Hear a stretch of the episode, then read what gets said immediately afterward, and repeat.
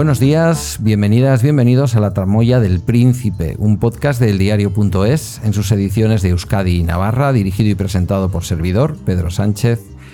Un podcast en el que vas a poder encontrar, hoy es el primer episodio, entrevistas pausadas desde la tramoya de la información, diálogos tranquilos con personajes públicos, para descubrir a la persona que se encuentra detrás del nombre o del cargo como forma de entender la actualidad buscando tras el telón sin urgencia y con espacio para la reflexión y la palabra.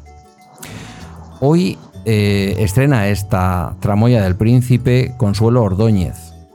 Consuelo posiblemente hubiera sido una ciudadana más si ETA no hubiera asesinado a su hermano Gregorio Ordóñez. Goyo para ella y para todos los que le trataron. Consuelo es licenciada en Derecho por la Universidad del País Vasco, fue secretaria judicial y procuradora en tribunales guipuzcoanos hasta su exilio en 2003. Tras ser advertida ella misma de que había un riesgo cierto para su vida ante la amenaza de ETA. Esa amenaza de la organización terrorista, los seguimientos y los datos que tuvieran sobre nuestra invitada de hoy no eran por su trabajo en el sistema judicial, que podría haber sido, sino por haberse convertido en un símbolo incómodo, vehemente y sobre todo independiente en defensa de la dignidad de las víctimas, que señalaba las trampas dialécticas del entorno de ETA y a su actividad asesina con valentía y con decisión. No en vano, Covite, la asociación en cuya fundación participó y que preside, fue desde 1998 plural, acogiendo en su seno a víctimas de grupos terroristas de la ultraderecha franquista con vínculos con las cloacas del Estado gobernado en aquel momento por Suárez y la UCD, con grupos de la guerra sucia como los GAL, organizados por elementos del gobierno socialista de Felipe González, como ha quedado acreditado en los tribunales, y por supuesto también compuesta por víctimas de ETA, la organización que más asesinatos y más atentados ha llevado a cabo en Euskadi, en Navarra, en el resto de España e incluso finalmente en territorio francés un número que marca una enorme diferencia con el resto de las organizaciones terroristas que han eh, actuado en nuestro, en nuestro país. Una mujer libre, ubicada por muchos como miembro del Partido Popular, partido en el que jamás ha militado, quizás ahora más que nunca es percibida en toda su libertad de pensamiento. Azote de gobiernos como el de Zapatero en la última década, también ha sido la voz de las víctimas frente a los gobiernos del Partido Popular y de un tiempo a esta parte la señaladora principal de la hipocresía de los líderes y portavoces del PP en la oposición que acusan al gobierno de aquello que ellos mismos hicieron en el pasado. Defensora de que los presos terroristas cumplan sus penas sin que le preocupe demasiado si esto es más cerca o más lejos de sus familias, apuesta por un futuro en el que todos recordemos que la situación que ahora disfrutamos sin ETA y con un horizonte de paz y esperanza debemos agradecérsela a las víctimas, a quienes debemos reconocer, como decía un antiguo lema etarra, ya que ellos también se apropiaban de, muchas, de muchos lemas internacionales, de, incluso de símbolos, vamos a apropiarnos nosotros de, de uno de sus lemas, que era honor y recuerdo. Buenos días, Consuelo. Gracias por prestarte a inaugurar este podcast. Gracias a ti. Buenos días. Eh, antes de nada, yo quiero aclararte que la idea de que fueras la primera invitada de este podcast viene del mismo momento en el que nació mi idea en la cabeza, antes del verano. Estamos hablando estos días, eh, días de actualidad, en que por fin, no sé si más de lo habitual, hemos escuchado tu voz en muchas partes en torno a la polémica del acercamiento a Euskadi de Tarras como mi ex compañero de instituto Javier García Gaztelu. Esto es solo una casualidad. Yo no he querido contar contigo porque en estos momentos sea como más eh, actualidad, sino que fundamentalmente ha sido porque he querido respetar tu periodo vacacional desde que me dieron tu teléfono. Pero antes de caer en la actualidad, que llegaremos a ella también porque quiero darte voz para que lo expreses, lo hemos leído mucho estos días, pero quiero que lo vuelvas a decir si así lo consideras oportuno, déjame que me remonte un poquito al pasado. El pasado es importante, el pasado siempre es importante en la vida de las personas, en la vida de las familias incluso en la vida de los pueblos. En nuestro caso, el pasado, por desgracia, explica quién es, quién eres hoy, Consuelo.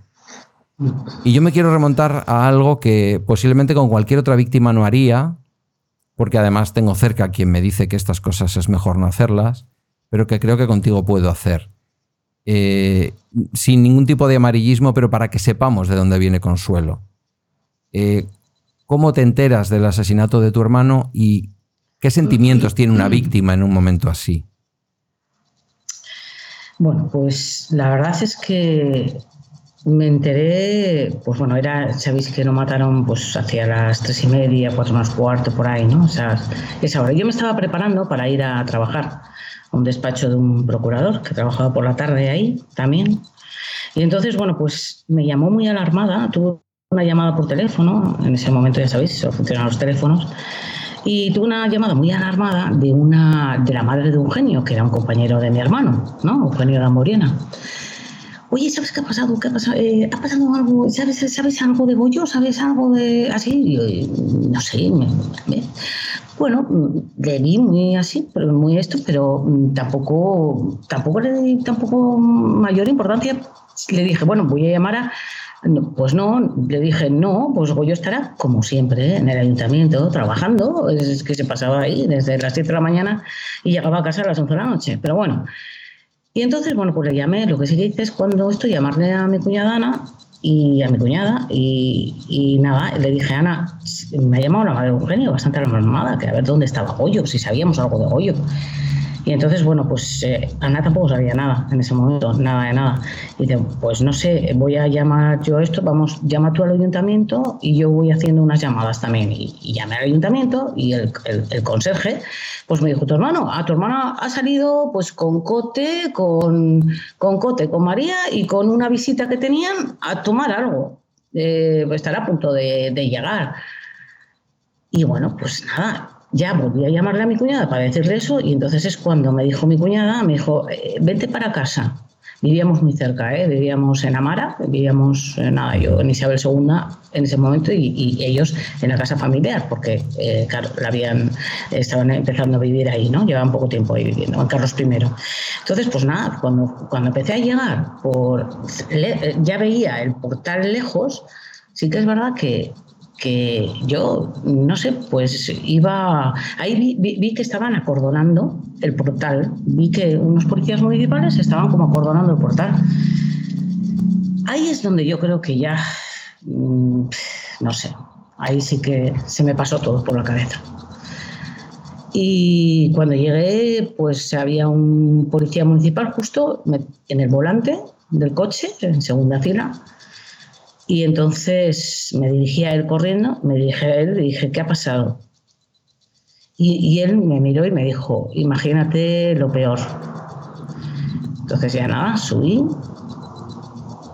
y ya estaba en casa mi cuñada con, con, con Eugenio y con María. Y ya está. Y ahí es como me enteré de todo. Así me enteré. Eh, hay una consuelo antes y una consuelo después de aquello, evidentemente. Evidentemente, claro. Pues sí, totalmente. Te cambia la vida para, para todo, en todo, en todos los aspectos de tu vida. Tú has sido siempre una mujer muy especial, muy valiente, yo lo decía. Eh, en aquel momento sentiste lo que muchas víctimas han relatado de que además eras culpable de que hubieran matado a tu hermano. La familia era culpable de que de que hubierais tenido una persona asesinada en, casa? Bueno, la verdad es que yo, eh, en aquellos momentos, que antes también me lo has preguntado y se, me ha olvidado contestarte esa, esa parte, es verdad que, que eh, eh, tú sientes odio. O sea, sentimos odio. Las víctimas, en un momento, estamos mucho tiempo sintiendo odio es que es la reacción natural al ser humano. Yo creo que el que dice lo contrario, mm, yo creo que o no es consciente por el momento o, es mentira, porque vamos, eh, o el que en el momento eh, con, la sangre caliente ¿no? de, tu, de, tu, de tu ser querido, pues dice que perdona y tal, bueno, hay, hay víctimas que lo han hecho, pero yo creo que es una inercia, ¿no? Y, lo primero que se siente es odio, se siente odio, se está tiempo odiando. Lo que pasa es que luego ya hay unos mecanismos, eh, eh, cada persona además digiere, digiere pues, las tragedias de una forma diferente. Lógicamente, pues somos personas antes que víctimas. Mi cuñada pues lo digiere de una forma por su personalidad y yo de otra, por mi personalidad, que somos diferentes. Entonces, bueno, pues eh, somos valientes, no, yo antes de matar a mi hermano era la persona más friola o más normal en el sentido de que me importaba, no me importaba nada, ni siquiera lo que hacía mi hermano. Yo no era consciente de mi hermano, de lo que hacía mi hermano, ni siquiera que se estaba jugando la vida como se la estaba jugando. Yo he sido consciente después, bastante después. Entonces, bueno, pues yo era una persona de la calle sin más. Igual también es un mecanismo de autodefensa, ¿no? Que, los familiares más cercanos de una persona como, como, era mi hermano, ¿no? Con ese protagonismo, con esa relevancia, ¿no? Eh, bueno, pues eh, eh, no piensas, tú no estás pensando que, es que es que a tu hermano lo van a matar. No estás pensando eso diariamente. Es que no, pues es que no lo piensas, porque si no, no podrías vivir. Él tampoco quería participar, su preocupación, él sabía que lo iban a matar, como ETA ha hecho saber a muchas víctimas antes de asesinarles, porque esa ha sido la seña, una de las señas de identidad de ETA. Primero te dice que te van a matar, primero te hace saber que te van a matar y luego te mata. Y luego te calumnia después, te vuelve a matar con sus calumnias ¿eh? y con el acoso incluso a las familias, como me ha pasado a mí. ¿eh? Bueno, pero, pero vamos, que no, que no, no sé, pues no sé ahora muy bien si te he contestado ya esta última porque sí, sí. Me, voy. Sí, sí, no, no, la, has contestado. Em, bueno, te preguntaba un poco por eso, ¿no? Por, por esa doble victimización que, que, en muchos casos se produce. Quizás Donosti era un lugar en ese sentido distinto. Era un lugar en donde había, bueno, no lo sé. Quiero pensar que en los pueblos era más difícil. Muchas veces cuando a mí también me cuentan, yo digo, mm, realmente los que lo vivimos desde Vizcaya, no es que lo viviéramos mejor ni fuera más fácil, pero realmente eh, yo desde Vizcaya veía que era más difícil en Guipúzcoa y creo que en los pueblos de Guipúzcoa aún más difícil que, que en la capital. No lo sé. Bueno, lo que pasa es que yo también tengo una, eh, tengo una singularidad, ¿no? Y es que hice una cosa que no lo hice, no lo hice de forma eh, pues eh, o sea, pensando que, que, lo quería hacer. No, fue algo espontáneo, yo no lo busqué, vamos, no lo busqué. Es verdad que yo a los pocos meses, ¿no? pues sí que decidí decidí ir a esas concentraciones, que asociaciones pacifistas entonces, en San Sebastián, acordaros que era de Nonartean, eh, Paz y Reconciliación, ¿no? que era la que organizaba las concentraciones en la Paloma de la Paz, entonces, eh, ¿te acuerdas? En la, Paloma de la Paz, que estaba, ahí, donde está el estadio. Bueno, pues ahí eh, organizaban las concentraciones para eh, exigir la liberación de quien estaba secuestrado en ese momento. ¿no? Entonces, esas concentraciones eran muy, tú dices, San Sebastián, igual que no, era más difícil en los pueblos que en San Sebastián. Bueno, bueno, mm, no sé, no sé, no sé. Yo te, yo te digo por qué. Porque esas, esas concentraciones para mí eran terribles porque yo sabía que esas concentraciones, cuando empecé a ir a los pocos meses, ¿no? Teníamos contra las contramanifestaciones, ¿os acordáis? Sí, sí, claro. claro. La mitad de la plaza éramos, estamos, eso, ¿no? Los pacifistas, porque entonces esas opciones eran pacifistas. Nuestro lema era dilo con el silencio, imagínate. Estamos un cuarto de hora callados, en silencio. Y luego ya empezamos a aplaudir. Pero ese cuarto de hora, para mí era aterrador. Acababan de matar a mi hermano. Y era una masa, una jauría humana de odio, gritando como locos. ETA, mátalos Gora eta militarra, independencia. Vos, eh, vosotros sois los asesinos, vosotros fascistas sois los asesinos. Y el ETA mátalos. Aquí retonaba en mis, en mis, en dentro de todo, todo mi cuerpo. Y la verdad es que luego encima nos empezaban a lanzar piedras, todo lo que repartían Diez minutos antes que venía una camioneta azul y repartía todo, todo el material, el material, el material, eh, eh, eh, eso, ¿no? las piedras, lo veíamos todos, siempre. Era el mismo mecanismo. Y un día, el único día que yo no fui sola, porque yo iba sola siempre a esas concentraciones, porque ninguno de mis amigos, ni familia, ni amigos, ni nadie sentía ninguna necesidad de venir a acompañarme. Entonces yo iba sola, pero bueno, esto es una decisión mía, fue una decisión mía. Y entonces un, día me, encontré justo a pocos metros de llegar, me encontré con un amigo, un amigo de los de la cuadrilla de mi hermano, que vivía también en el barrio ahí. Yo lo tenía esas concentraciones al lado de casa también. Y entonces le dije, oye, mira, ¿por qué no nos ponemos, Javi, ¿por qué no nos ponemos ahí donde acaba nuestra concentración y empieza la de ellos? Que ahí veía una señora mayor y tal, la vi indefensa. Y yo ese día tenía como una intuición cuando salí de casa, iba hasta con la cadena del perro hasta con la cadena del perro, porque digo, fíjate qué ingenua, ¿no? Dije, presentía que algo me iba a pasar. Bueno, pues la verdad, a veces eso de la intuición, sí, es verdad, hay intuiciones que, se, que sí, que, que, no sé por qué se cumple lo que esto. Y ese día, resulta que cuando nos pusimos al lado de, la señora, esta mayor, y es verdad, yo tenía, tenía a, menos de medio, a medio metro tenía tenía, empezaban ya los, los, los, los, desgraciados, ¿entiendes? Que estaban ahí para decirnos que, que, desearnos la muerte. Entonces, bueno, pues la verdad es que cuando eh, eh, empezamos a aplaudir al cuarto de hora, la primera piedra resonó y cayó sobre mi cabeza, ¿no? Me tiró al suelo. Yo creo que perdí incluso un poco la conciencia un segundo cuando esto veía gente que me pasaba esto, mi amigo, otro, que me ayudaban a, incorporarme, sangrando por toda la cabeza, eso era una batalla campal horrible. Y bueno, pues la verdad es que mm, sin quererlo, porque luego ya me, acompañaron a, yo ahí conocí, por ejemplo, porque el que me, otro que me vino a ayudar, a socorrer era el marido de Irene Cuesta, que eran los que organizaban ¿no? las, las, las concentraciones. Bueno, eso esa pedrada cambió mi vida. Hubo un antes también un después. Porque si yo no llego a, ir a esas concentraciones, si a mí no me llega, no me llega a, eso, ¿no? A, caer esa pedrada sobre mi cabeza, que, que, bueno, pues que, fue tremenda, ¿no? Pues mm, quizá nadie se hubiera enterado de que yo ese día había sido agredida. Y el, es que se ve que se enteraron ese día porque fui a poner la denuncia, entonces me fueron a coser la cabeza. Eh, mira, el que me cosió la cabeza es algún amigo mío, sí, también. Y luego fui a la archaña, a, que estaba al lado, pues a, que, a, poner la denuncia. Entonces los medios se enteraron de que era yo. El día siguiente me están llamando los medios para que yo contara esto y tal. Eso, me acuerdo Iñaki Gabilondo, que fue el primero que me llamó, y cuando estaba yo contando y arremetiendo contra la archaña y contra Tucha, porque claro, me parece, es que me parecía, es que me parecía indignante que ellos supieran que todos los jueves pasaba eso.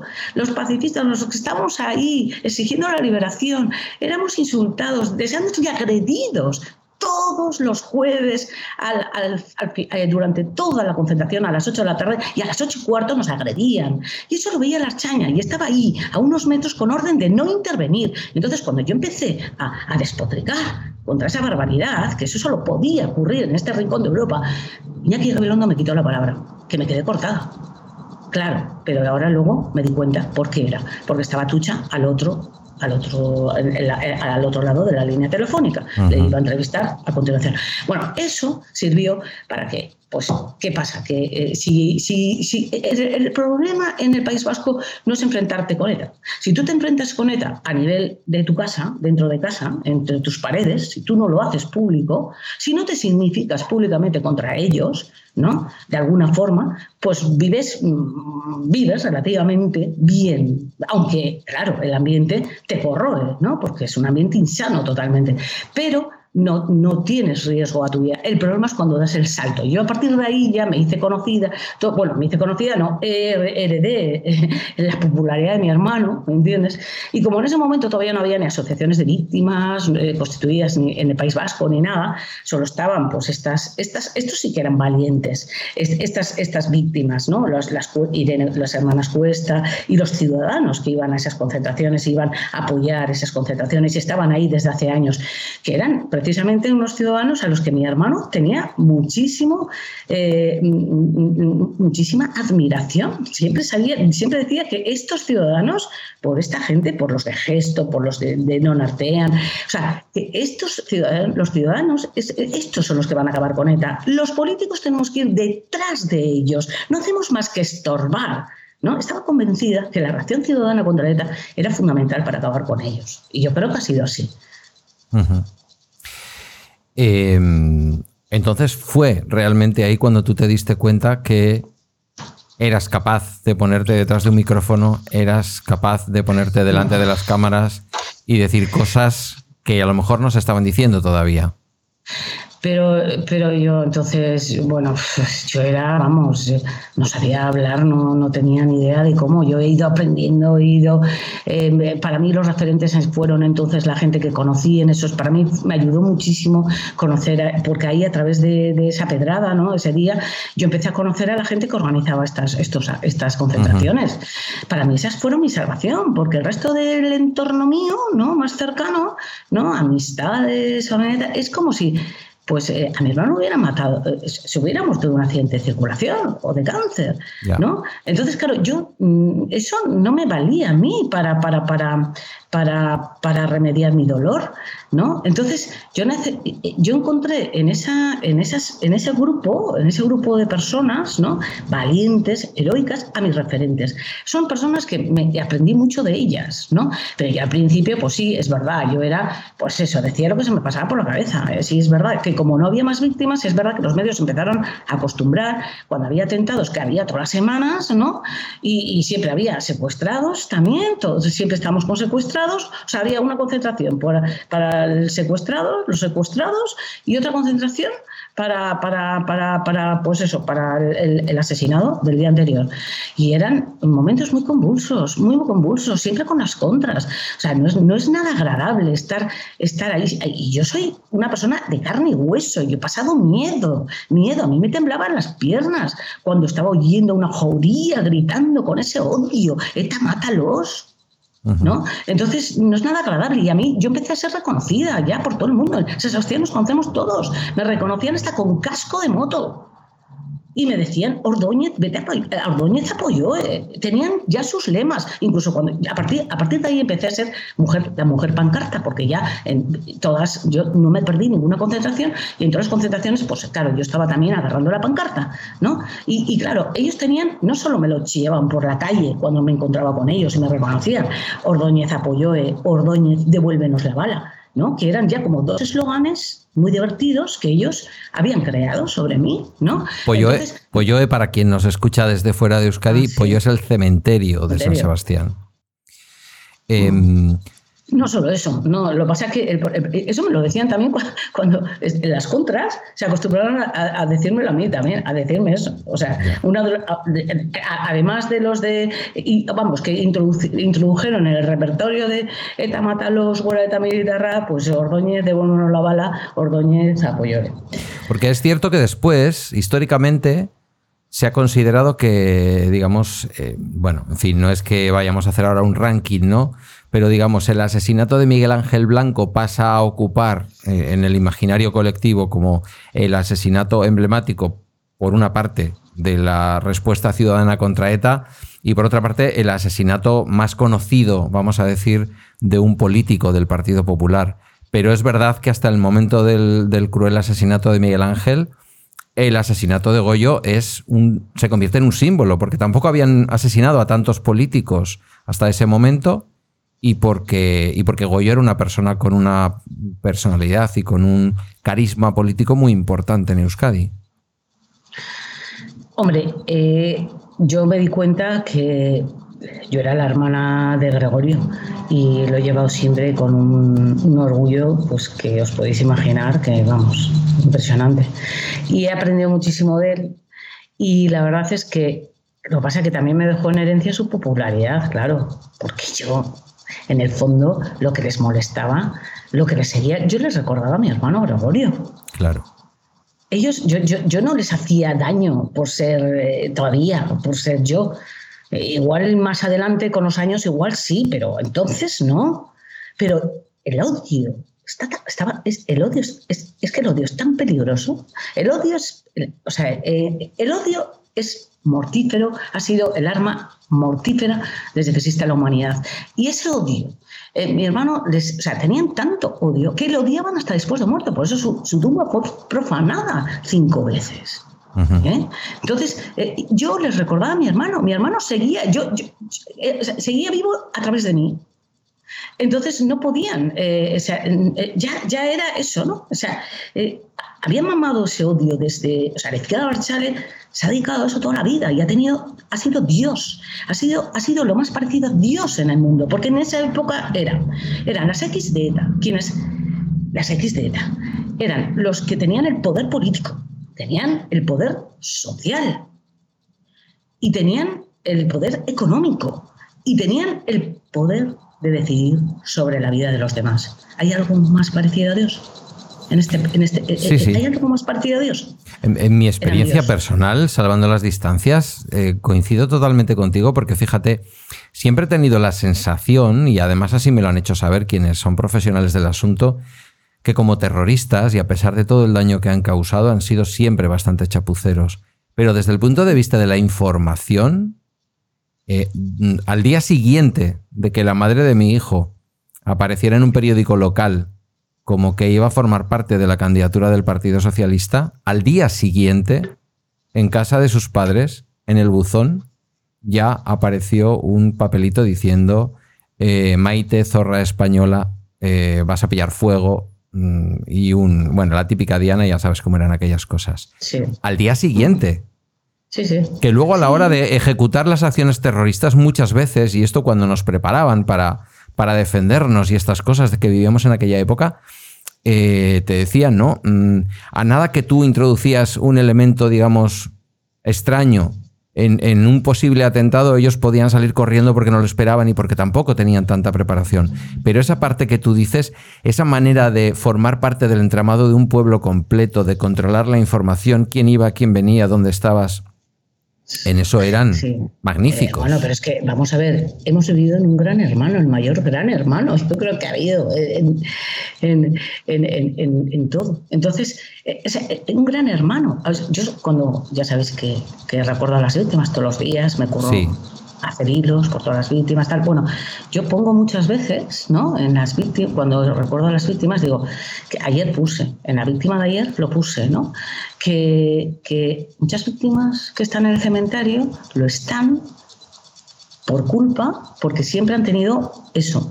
Uno de, ha sido uno de la cuadrilla, familiares, amigos, compañeros de trabajo, eh, compañeros, los, los, padres de donde van a la Castola, tus hijos. O sea, el entorno más cercano, estaba, estábamos rodeados, en el entorno más cercano los teníamos a ellos. Esos pasaban la información. De esos dependía, que ha dependido siempre, lo, como yo les llamo, los chivatos, ha dependido siempre que fulanito esté en el cementerio y el otro no, porque ha tenido la suerte que igual no ha tenido ese contacto tan cercano. Eso es así, eso ha sido el mm. País Vasco y, la, y, Navarra durante décadas de terror, de ese terror sistemático y selectivo, ojo, que es lo que diferencia a este terrorismo de ETA con un terrorismo yihadista, que es las consecuencias son totalmente diferentes. Este es el que causa más pudrimiento, el que pudre todo, todas las raíces y todo el entorno de una sociedad, ¿no? Por ser así, por, por, ser así, por tener ese apoyo, por estar eh, durante eh, tanto tiempo con, ese, ese, partido político que eran las X de ETA, gestionando el terror, haciendo política, ganando dinero y, y bueno, todopoderosos y decidiendo a quién tenían que matar en cada momento. Y en ese momento y en ese contexto, y después de haber sufrido todo eso, eh, decides, junto con otras personas valientes, organizar eh, COVITE, la Asociación Vasca de Víctimas del Terrorismo. Y lo decidís eh, desde el principio de una manera plural. Es decir, que más allá de todo lo que habíais sufrido y más allá de señalar de dónde venía vuestro dolor y quién lo había causado, en aquella asociación desde el principio caben las víctimas, como he dicho en la entradilla del podcast, de todas las violencias que en este país han existido. Sí.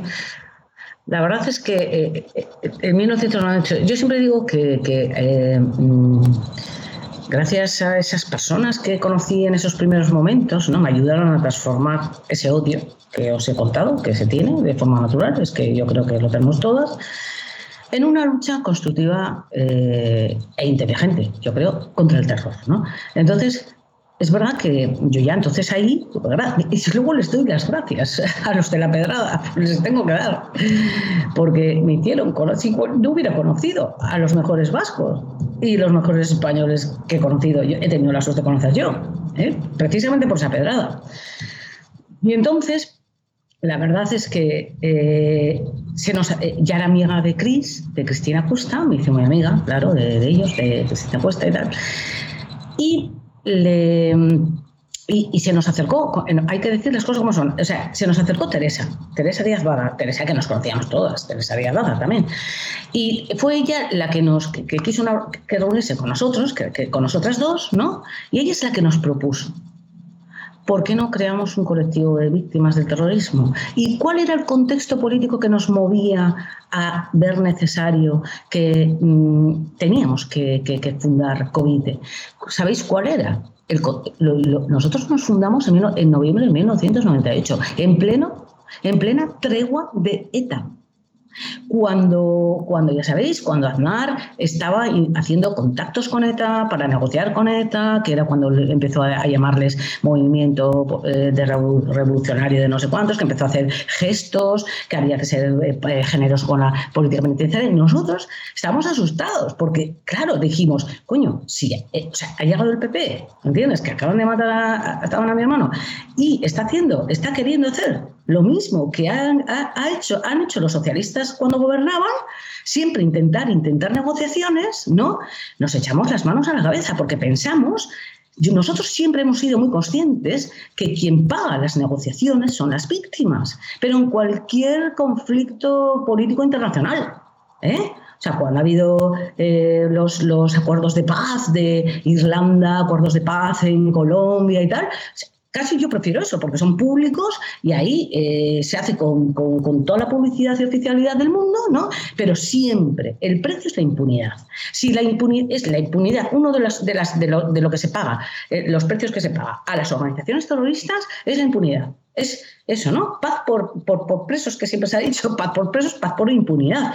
¿Quién paga entonces el precio? Nosotros sabíamos que, y luego encima, porque era un contexto en el que todos, o sea, los políticos, los representantes de la sociedad civil, los cocineros, el otro, el, el, escritor, el, que, el de la televisión que tenía un programa de la, de la televisión, todos, la gente en la calle, estaba, venga, que hablar por nosotros, diciendo, es que ahora las víctimas tienen que ser generosas, hay que pasar página, porque fíjate, ETA ya no mata, ¿no? Ahora es el tiempo de la paz, hay que dar una esperanza a la paz, hay que pasar página sin haberla leído. Entonces dijimos, que no hable nadie en nuestro nombre. Vamos a empezar a tener, a hablar nosotras por nosotras mismas. Y el éxito de convocatoria fue brutal, porque es Cristina Puesta como lleva ya muchos años acercándose a esas víctimas, porque ella es la, la que su, asociación es la que en San Sebastián, en Guipúzcoa, nos, nos juntaba, eh, era ella la que, la que eh, iba a, eh, cuando, cuando había una víctima del País Vasco y tal, se acercaba a esas familias y les, pues, les proporcionaba lo más importante que para esas familias eh, necesitaban en ese momento, ¿no? Y ese apoyo, esa soledad, ese consuelo, ¿no? Y entonces ella tenía muchas víctimas, contactado, contacto, ellas teníamos, la verdad es que muchos contactos con, con, víctimas, por eso fue un éxito. Teresa también tenía algunos, también tenía sus contactos con otras víctimas y yo me encargué de las víctimas del Partido Popular. Me dijeron, bueno, pues tú encárgate de las víctimas del Partido Popular. Y ahí que estuve llamando a las víctimas que había ya del Partido Popular en 1998. Y yo, la verdad es que, francamente, tengo que decir que tuve que conseguir bastante poco éxito. Los, eh, hablé con la madre de Marimar Blanco, eh, hablé con ellos no, que no quisieron estar. Luego hablé con otras víctimas, que tampoco quisieron estar del, Partido Popular. Solo conseguí, creo, que, que, estuvieran una familia, eh, los Irure Tagoyena, en ese momento. ¿En aquel momento algún partido político te ofrece entrar en la política? En 1998 no. Me, ofrecieron nada más a los meses de... me, engañaron, porque la verdad es que eso, eso ha sido la gran equivocación de mi vida. Yo, claro, yo, yo os he contado, yo cuando matan a mi hermano yo era una partida. Yo no, yo no sabía nada de lo que hacía mi hermano, no valoraba nada de lo que hacía mi hermano. Yo, mi hermano me había tenido apartado siempre del partido, yo no, no era el partido. Yo iba como mucho al, despacho a hacerles una visita y a echarles la bronca porque en ese momento estaba, eh, estaban, estaban eh, con, con, haciendo, eh, matando palomas porque había plaga de palomas, ¿entiendes? Y yo como era animalista por todos los sitios, ¿no? Bueno, pues le echaba la bronca y cosas de esas, pero no, no era lo más. Yo no conocía a nadie del partido. Eh, yo tenía una vida normal, eh, apartada de cualquier partido político, por mucho que mi hermano eh, fuera quien era, ¿no? Entonces, bueno, pues la verdad es que es verdad que cuando, cuando vienen las elecciones, ¿no? Las elecciones generales, de repente Jaime Mayor Oreja sí que me propone me propone eh, ir como senadora independiente para, fíjate qué bonito, senadora por la paz, eh, bueno, porque sabían perfectamente que no había, no había ninguna posibilidad, claro, de sacar, nunca había sacado el PP un senador, ni lo, ni lo ha sacado nunca, ni lo va a sacar, nunca. Entonces era como, les quedaba como, yo en ese momento era tan ingenua, no conocía cómo era la política, no tenía ni idea de cómo era la política. Y entonces al final me convencieron para que hiciera esa campaña que no me pudo hacer más daño. Luego me di cuenta el gran error. ¿Entiendes? Porque eh, luego ya me encasillaron como, como, como en el PT, ¿entiendes? Cuando ellos, o sea, yo ahí además conocí ya la mierda de los partidos políticos. Ahí lo conocí. Yo pasaban cosas raras a mi al lado y no entendía. Y le preguntaba a una persona que tenía confianza, que era de, amigo de, era, estaba en, no voy a decir su nombre ni nada, eh, que estaba también con mi hermano en la política y tal, y ella es la que me iba espabilando un poco y me iba contando cosas. Bueno, pues Fijaros, hasta me hicieron contracampaña dentro de lo que es el Partido eh, Popular eh, del País Vasco. Es como que eh, Ordóñez, otra Ordóñez, ahora que ya no está Ordóñez y nosotros podemos ya ocupar, ¿entiendes? o sea, es que hasta el candidato me hacía feos, el candidato a diputado. O sea, teníamos un desayuno y de repente como que de, estos de, de, la campaña y tal, y de repente como que no, él no aparecía mío. Bueno, vi unos, unos movimientos, vi la suciedad ya de lo que eran los partidos. Yo, a partir de ahí, salí corriendo, salí corriendo y todavía no he parado de correr, ¿eh? huyendo de lo que son las maquinarias de los partidos políticos, de lo que es un partido político. Y ya está. Y además es que yo creo que fue así, mi hermano quería que fuera así, mi hermano quería que yo me dedicara al activismo, ¿me entiendes? Él quería que me dedicara al activismo y así ha sido. Y me dedicó al activismo. Y, por eso me alejó corriendo. Él nunca me había querido participar, hacer partícipe de, eso, del partido, ni nada. Y la verdad es que cuando vio eso, dijo, mira, entérate de la mierda cuanto antes y vete corriendo, eh, sal corriendo de aquí y no vuelvas a aparecer nunca en un partido. Y a nivel. Claro, desde entonces. O sea, eso, eso, fue en 1996, ¿eh? O sea, las elecciones de las que, ¿no? ¿Cuándo, fueron las generales? En 1996, al año siguiente, ¿no? Eh, de, de, las que ganó Sí, sí, sí. Sí, sí, yo diría que sí, porque yo me presenté alcalde en mi pueblo en el 95 y creo que fue el año siguiente. Eh, Exacto. Eran Consuelo. Las en el 95 y al año siguiente las generales, sí. Y, eso a nivel personal, pero a nivel asociativo, a nivel colectivo de víctimas del terrorismo del País Vasco, en algún momento os ha tenido que venir alguien a visitar a decir, mm, poneos las pilas, que aquí hay ideologías que os defienden y ideologías que nos defienden. Pues Acercaos a algún partido político. No, no son tontos los partidos políticos, no son tontos. Saben a qué colectivo de víctimas, a qué víctimas se pueden acercar y a quiénes no. Covite siempre ha tenido un discurso impecable. El manifiesto fundacional de Covite, en el que yo no tengo ningún mérito, por mucho que, sea fundadora, porque o sea, el nivel que tenían Teresa Díaz Bada y, Cristina Cuesta, comparado conmigo, que acababa de aparecer en este mundo, así, pues eso, en este club, forzosamente, y, y, sin ninguna trayectoria antes, yo no tengo ningún mérito antes de que mataran a mi hermano.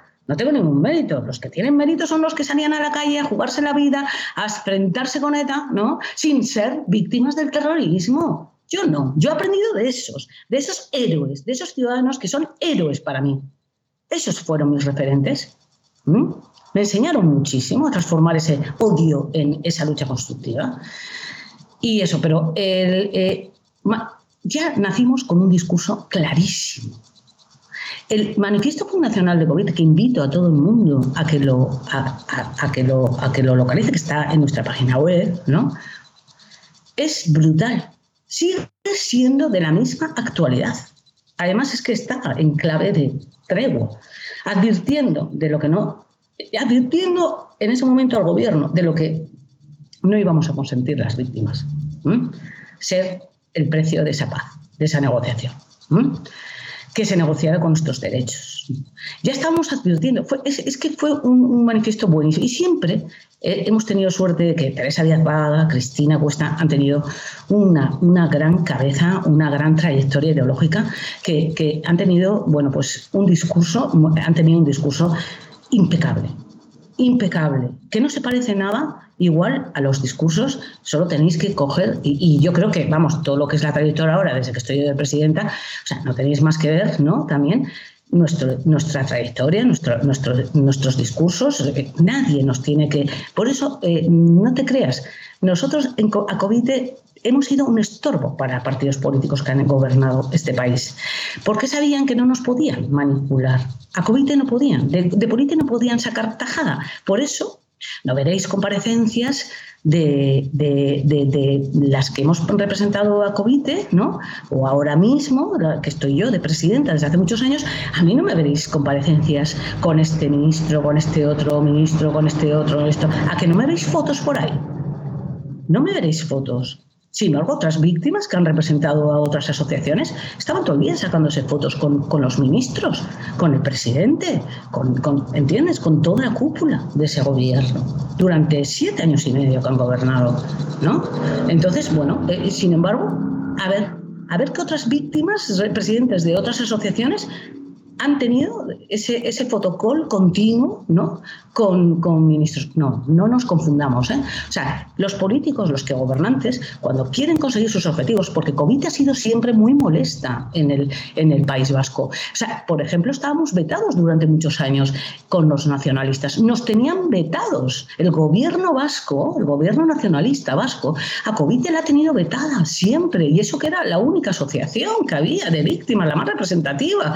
Y nos vetaba. ¿Por qué? Porque éramos incómodos, porque nosotros les señalábamos como cómplices ¿eh? en todo lo que ha sido las consecuencias del terror. Y, les, y hemos sido muy duros y muy críticos con, con sus políticas respecto a ETA. Entonces, hemos sido incómodos. Luego llegó el, mm, gobierno de Pachi López y tampoco creéis que cambió mucho ¿eh? con COVID. Y bueno, el caso es que COVID somos activistas, de verdad, pero de los de verdad, de los de verdad, de los que molestamos a los gobiernos independientemente del color político que tengan. Que decimos las verdades que a ellos les incomoda ¿eh? y que denunciamos lo que creemos que tenemos que denunciar en cada momento ¿eh? de acuerdo con los derechos y los intereses que a nosotros nos afecta. Entonces, ellos saben perfectamente a quiénes acercarse y por eso aparecen siempre las mismas víctimas, ¿eh? con ellos, alrededor de, los que gobiernan, ¿eh? y ya está. O no aparecen, según qué gobiernos, no aparecen otras víctimas, pero todos, hasta el gobierno vasco también, que dado ha sido también, hace muchos años también, y también le ha gustado eh, crearse una corte de víctimas afines, que apoyen, que no sean críticos y que apoyen sus políticas. Y sin embargo, COVID no estábamos nunca ahí. Eh, es curioso porque en este discurso alguien podría pensar que eh, COVID quisiera mantenerse en un pasado, mantenerse en una situación en la que siguiera existiendo ETA y sin embargo enseguida eh, abrazáis este nuevo periodo que se abre después del último comunicado de ETA en el que dicen disolverse. Eh, no, evidentemente, con todas vuestras, como es lógico, con todas vuestras eh, dudas y con todos vuestros vuestras señales de alarma, pero a diferencia quizás de lo que ocurre en, algunos movimientos políticos, de lo que ocurre en otras asociaciones, tengo la impresión, Consuelo, corrígeme si me equivoco, que no, no estáis tanto en el ETA sigue existiendo como en el cómo hemos llegado a esto, quién ha pagado ese precio y cómo debemos de contar este relato. Exacto. Estamos en eso. Nosotros siempre partimos de decir que lo mejor ¿Qué ha pasado en este país? Es que ETA ya no mate. ¿Mm? Que ETA ya no mate. Eso es lo mejor. Y quien diga lo contrario, ya os acordáis que también me parecieron indignantes aquellas declaraciones de Cayetana hace pues, unos años diciendo que no ha habido peores momentos para hacer política que ahora, ¿no? justo cuando acaba de llegar Sánchez al poder, por 2018 creo que fue, 2019, no sé, cuando ya estaba gobernando Sánchez, porque el PP y el PSOE es que se llevaban mal. Esos fueron portada del diario vasco Correo es cuando le hicieron esa entrevista. Y ahí le puse cómo. O sea, es que me quedé helada. Que, que este es el peor momento para hacer política y, me, y lo dicen sabiendo, o sea, me lo dices a mí y nos lo dices a todos los familiares de todos tus compañeros asesinados por ETA.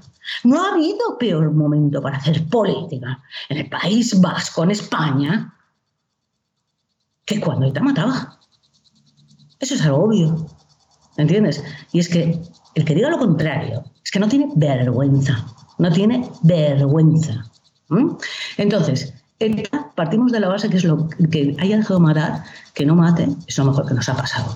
Pero es verdad que aquí nuestros gobernantes se han puesto de acuerdo ¿eh? para repetir un mantra. Un mantra. ETA ha sido derrotada con el Estado de Derecho.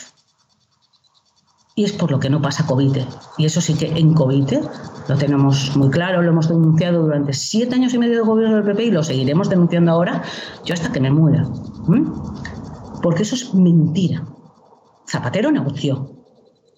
Y eso lo sabe toda España, porque fue él el que se encargó de oficializarla, de hacerlo público y de retransmitirla.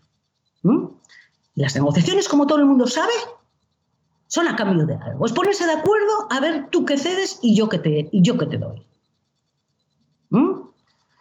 Eso es una negociación política con una banda terrorista. Y sí, y sí, Zapatero dio con la clave. Encontró qué exigencias de ETA estaba dispuesto a cumplir. Y además, incluso con qué trampas podía cumplirlas. Y lo que fue peor todavía, Rajoy en 2010 con Zapatero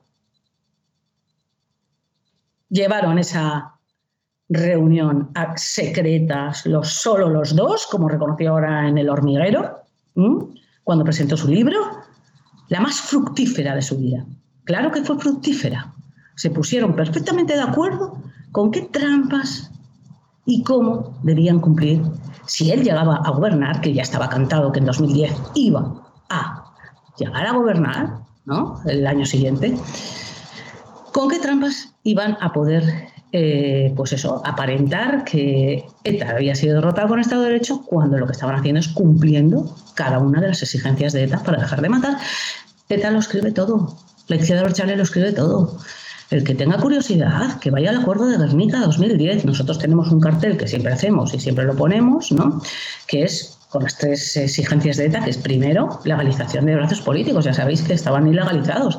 Eso es una de las cosas que más debilitó a ETA, que más daño hizo a ETA. Nunca han estado tan débiles que cuando estuvieron ilegalizados, claro, habían perdido ese poder político, ese poder económico, ese poder de, vamos, bestial que tenían hasta, hasta, hasta entonces, ¿no? Legalización de los brazos políticos, escarcelaciones con al Estado de Derecho. Mira, cogéis en Estrasburgo, ponéis un juez que esto y tal, el, el, que, el que está ahí, porque Estrasburgo, ya sabéis que los jueces que forman el, Consejo de Europa, que es de, Estrasburgo, los que luego ejercen esto, son comisarios políticos. De todos los países mandan ahí a sus comisarios políticos, ¿entiendes? Entonces, em, todo estaba perfectamente planificado. Eh, echamos la culpa a Estrasburgo de, lo de la doctrina Parot, cuando Estrasburgo solo ordenó la escarcelación de Inés de Río y así ya vamos escarcelando a los presos como nos han pedido, ETA, ¿no? No detenemos a nadie, tú no, des la orden, no des la orden de, detener, distraeros y tal con otras tonterías y tal, ¿no? Pero procurar no detener y un final sin vencedores y vencidos. Eso fue ahí el acuerdo de Rica 2010 y eso fue a lo que se llegó a lo que a lo que se, lo que se lo que se, se, acordó con ellos, ¿no? Y lo que se cumplió. ¿Y quién materializó esa hoja de ruta? Rajoy.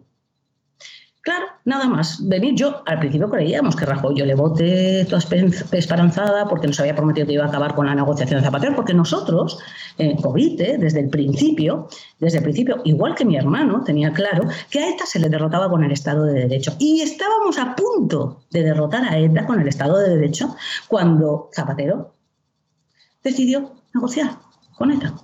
Por lo tanto, lo que estamos viviendo ahora es un final de ETA negociado por el PP, por el PSOE, por el PP.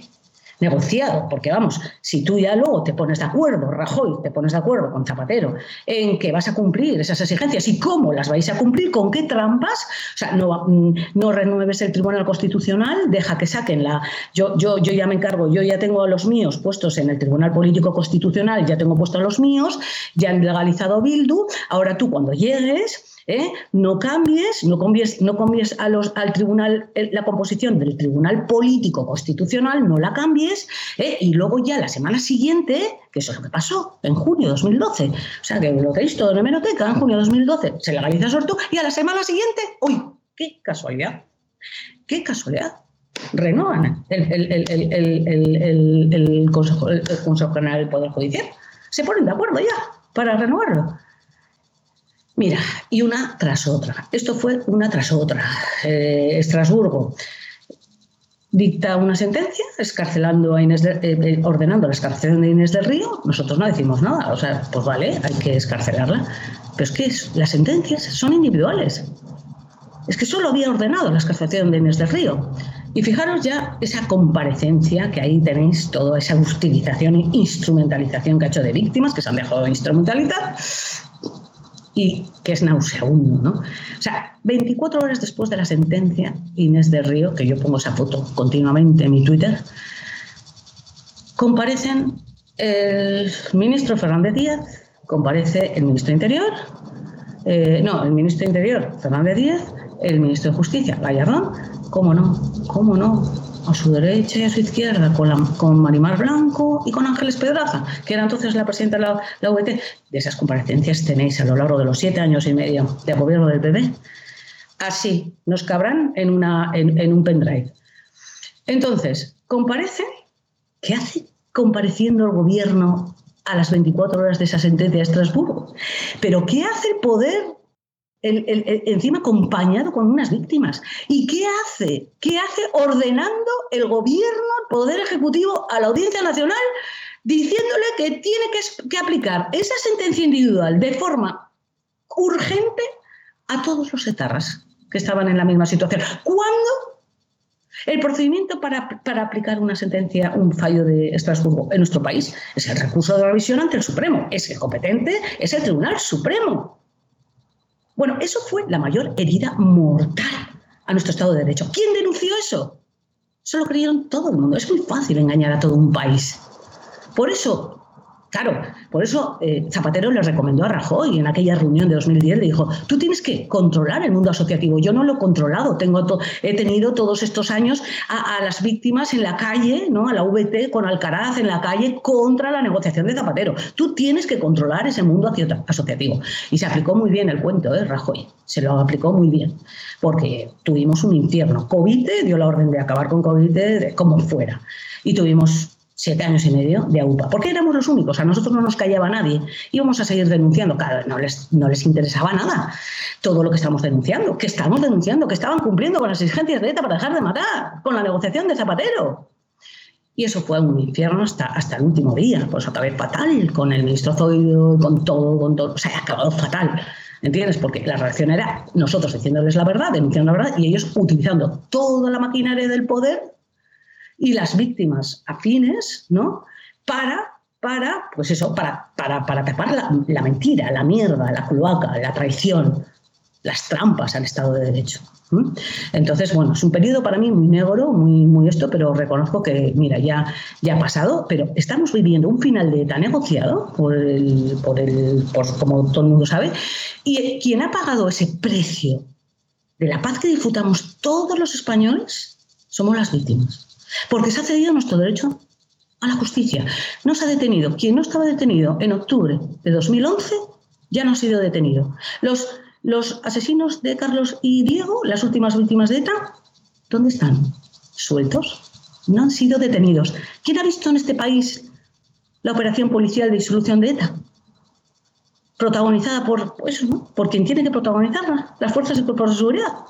Nadie, nadie. Pero ¿cómo un gobierno pide durante siete años y medio a ETA que se disuelva? ¿Habéis visto a Macron pedir que se disuelva el DAES? ¿A qué no? ¿No os preguntáis por qué? ¿No os preguntáis por qué no habéis visto nadie la operación policial de disolución de ETA? ¿Por qué no se ha detenido los, a los asesinos de las últimas víctimas de ETA?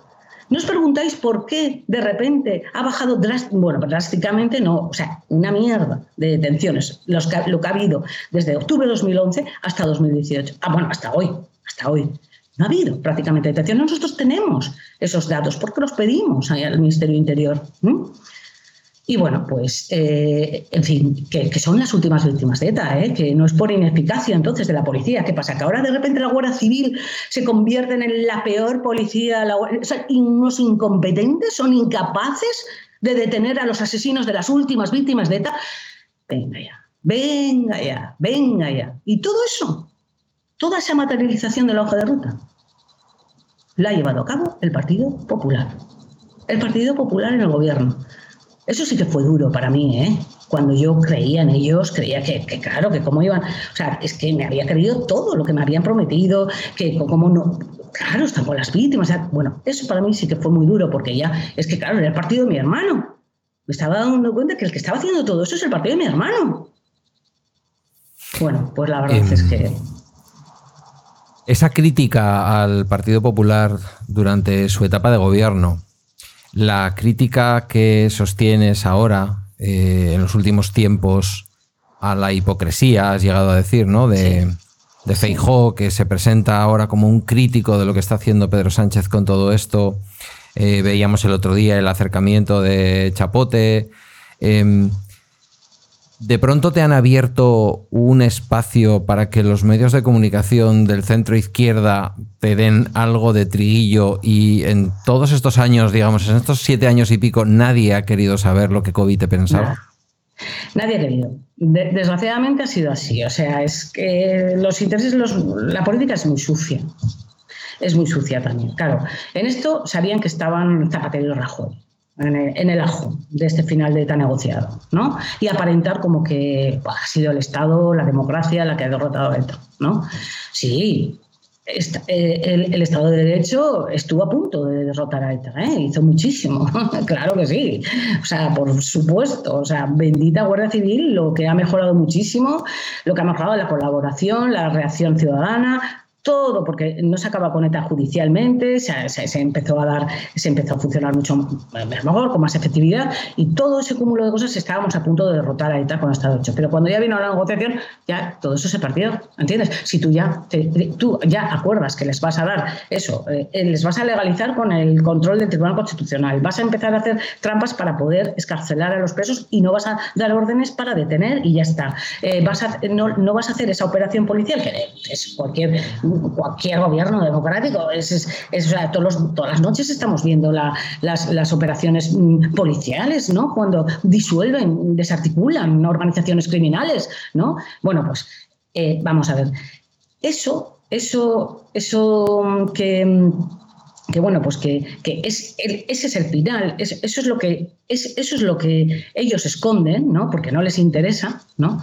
Pues es verdad que cuando yo lo, he estado, lo hemos estado denunciando siete años y medio y dices, joder, los socialistas les podría venir muy bien para hacer oposición, pero no, no podían hacer oposición con este tema, con el tema de la, de, la lucha, con el tema de, de ETA porque habían pactado ese final con ETA, ¿entiendes? Estaban los dos en el ajo. Entonces nadie nos ha hecho caso. Nosotros lo tenemos todo denunciado y yo lo voy a documentar en un libro. en cuanto pueda, a partir del año que viene. Voy a contar estos 10 años, cómo han sido, la verdad de lo que ha ocurrido, no las mentiras que nos han querido imponer nuestros gobernantes, porque les interesa pasarse a la historia como ellos ponerse la medallita de nosotros hemos acabado con ETA. No, no. ¿Quién ha pagado este precio de, este precio, este precio por la paz que disfrutamos todos los españoles? Somos las víctimas y no lo hago con venganza. No lo hago con ningún esto de, venganza y de que esté rabiosa. No, lo hago para que se haga justicia. Los españoles tienen que saber la verdad de lo que ha ocurrido, para que se haga justicia, para que, quien, que sepan y sean conscientes de quién ha pagado este precio. ¿Por qué disfrutamos de la paz en estos momentos? Porque eso es importantísimo para ese relato. Y para que se haga justicia, como que se tiene que hacer justicia. No, son, no, se, no debemos nada a nuestros gobernantes. No debemos nada a nuestros gobernantes. Nos lo debéis a las víctimas. A las víctimas. Más de la mitad de las víctimas no han tenido justicia. Las, los asesinos de Carlos y Diego, las últimas víctimas de ETA, no van a ser detenidos jamás. Jamás. Escucharme. Jamás. ¿Eh? Jamás. Y ya veréis cómo tengo razón. Bueno, ya han pasado muchos años, ¿eh? ya, hubieran tenido tiempo. ¿eh? ¿Cuál es la postura? Y, esto, sí, eso es. ¿Cuál, es tu postura y la postura de Covite sobre todo esto de la justicia restaurativa? Quiero decir, porque vosotras tampoco nunca habéis, y si, mm, corrígeme si me equivoco, ¿eh, Consuelo, pero tampoco nunca habéis ido a decir, no, queremos cadenas perpetuas, queremos lo que queréis es que se cumpla el, ordenamiento jurídico vigente. Sí, la ley. Nosotros queremos que se cumpla la ley. Nosotros somos unos grandes defensores y siempre es una de nuestras máximas, de nuestros principios, de lo que debemos siempre, el respeto profundo al Estado de Derecho. El Estado de Derecho será mejor o peor, más defectuoso o menos defectuoso, pero nosotros lo vamos a defender siempre. Las reglas del juego las vamos a defender siempre. Las trampas al Estado de Derecho las vamos a denunciar siempre. Pero nosotros conocemos muy bien las leyes. Yo llevo muchos años estudiando derecho penitenciario, las políticas penitenciarias, muchos años. Y soy jurista y he tenido muy buenos, he tenido muy buenos maestros, nada más y nada menos que el juez de vigilancia penitenciaria, con el que mantengo una relación estupenda desde hace muchísimos años, que le consulto todo lo que tengo, todas las dudas que tengo y me ha enseñado muchísimo, ¿no? De lo que se, cómo se aplica. Ojo, que el derecho penitenciario es una de las cosas más farragosas, más complicadas. El tema de las liquidaciones de condena, todo, todo es complicadísimo, ¿entiendes? Por un lado está la política penitenciaria, o sea, por ejemplo, para el tema de los acercamientos y todo eso. Las políticas penitenciarias son competencia exclusiva de los gobiernos. Cuando empiezan ahí a intoxicar el PP o eh, sí, con la, con la VT, a decir burradas, es que no han cumplido, les han acercado y no han cumplido con la colaboración, la colaboración, la colaboración. La colaboración no es un es, los acercamientos son política penitenciaria. La colaboración es un requisito legal para las progresiones, progresiones de grado, de progresiones de grado, es derecho penitenciario, es para cuando progresan en grado. O sea, para cambiar, los gobiernos deciden dónde cumplen pena los presos. ¿Dónde cumplen pena y cómo cumplen pena? Bueno, ¿dónde cumplen pena los presos? Son ellos los que lo deciden. Zapatero tenía una política penitenciaria que le llamó Vian Anclares y exigía tres requisitos, que era petición de perdón, asunción de responsabilidad, eh, arrepentimiento, petición de perdón y asunción de responsabilidades. Luego vino el PP, nada más llegar en 2012, ya estaba, ya tenía otro plan, hizo su plan de política penitenciaria, que lo tengo yo aquí en el, en el ordenador, bien archivadito, ¿eh? porque ellos lo han escondido siempre, donde decía, ¿eh? donde decía que si cumplían también con, ah, que, cumplían también con, si, si rechazaban la violencia y se desvinculaban de la organización terrorista, ¿no? También serían trasladados para hacer programas de reinserción principalmente a cárceles del País Vasco. Eso es lo que tenían también contemplado, nada más llegar. Y por eso también ellos hicieron 40 traslados, ¿no? Entonces, bueno, nosotros, eh, yo prefiero, siempre he dicho otra cosa, yo siempre he dicho otra cosa, y además yo tengo experiencia porque, claro, yo ya tengo, en 2008 ya, Valentina Sartella fue trasladado al País Vasco porque para entrar en ese programa de el que tenía Zapatero, de la Viana Anclares, como arrepentido, ¿no? Entonces, yo ya tengo experiencia y yo nunca critiqué que lo trasladaran allí. Lo que pasa es que yo siempre dije que no me creía su arrepentimiento. Eso sí, sí que lo dije, ¿eh? siempre. Y por eso fui a reunirme con él. a, ese encuentro. Que además me lo facilitó ese plan de, política penitenciaria que hizo el PP, porque tenía esa posibilidad dentro del plan y por eso pedí el derecho que tenía yo a pedir que querían un encuentro con él, ¿entiendes? Pero nada más, nunca he criticado los acercamientos, nunca los he criticado, ni con Zapatero, ni con Rajoy. ¿Por qué lo voy a hacer ahora con este gobierno? ¿Por qué lo voy a hacer ahora con este gobierno? ¿Eh? Si son ellos, eso es competencia exclusiva de ellos. Además, es lógico, además, que, que era, la dispersión era legal, totalmente, era legal. Vino avalada por el Consejo de Europa. Tenía un sentido cuando estaba activa también, ¿entendés? Pero tan legal era eh, porque la ley, cuando también mienten todos estos que van diciendo, porque hay que cumplir la ley para eso, y la ley dice que, hay que, los presos tienen que cumplir las condenas en sus lugares de, de origen. Eso es mentira. La ley, la, ley, la, ley no dice eso. Dice, se procurará que los presos cumplan sus condenas en los lugares de residencia. Por eso, cuando se llevó esto al Consejo de Europa, para ver si era legal o no, la dispersión, dijo que era legal, perfectamente legítimo. ¿Entiendes? Que el gobierno eh, avaló perfectamente la política de dispersión del gobierno de España, el Consejo de Europa. Y ha sido perfectamente eso sí, legal, legítimo y de acorde con las leyes internacionales y con las españolas. Lo que pasa que es verdad, pues eh, a mí nunca me ha importado dónde cumplan condena los, los asesinos de mi hermano. Es que nunca me ha importado. Nunca me ha importado. A mí lo que me importa es que las cumplan. Claro que sí, pero afortunadamente que las cumplan no depende ni del gobierno vasco, ni del gobierno socialista, ni del gobierno de, cuando gobernaba los populares. ¿Entiendes? Afortunadamente eso depende siempre del juez que les condenó. Ellos son los que tienen que hacer las liquidaciones de condena con arreglo de derecho y decidirán cuándo Chapote y Carasatorre ¿eh? hayan cumplido sus condenas, entonces pueden salir porque han cumplido sus condenas. Eso, eso sí que es derecho penitenciario. Eso ya no es política penitenciaria. ¿eh? O sea, que uno pueda estar en el, en el País Vasco o pueda estar en Murcia, eso sí que es política penitenciaria y eso lo decide el gobierno. Y no tiene que decirlo bajo ningún requisito. No marca la ley ningún requisito para que lo hagan. Ninguno, ninguno, que quede claro, ninguno. ¿Eh? Ni, tienen, ni tienen razón aquellos que dicen, es que no cumplen eh, la colaboración, la colaboración pues sois unos ignorantes. Y, igual de ignorantes que aquellos que dicen, es que está, es que es, una política de excepción, que es que no cumplen con la legalidad por tenerlos dispersos. Sois unos ignorantes, interesados, intoxicadores y ya está, ¿entiendes? ¿Eh? Y utilizáis esto para hacer política barrio bajera y punto, nada más. ¿eh? O sea, yo tranquila, tranquila, porque yo sé, yo me conozco muy bien el derecho penitenciario, yo sé, confío perfectamente en el Estado de Derecho, que serán los jueces, y además lo que sí que tenemos desde que ha llegado este gobierno socialista es la mayor información que hemos tenido, es que antes no teníamos ninguna información. Cuando llegó Marlaska es el que empezó a informarnos de todos los traslados a todas las asociaciones, nos decía, ahora fulanito de tal, lo voy a pasar aquí. Y siempre nos dijo, voy a, yo voy a hacer una cosa, y nunca nos engañó, desde julio de 2018, a todos los presos que están de Madrid para abajo, los voy a ir subiendo de Madrid para arriba.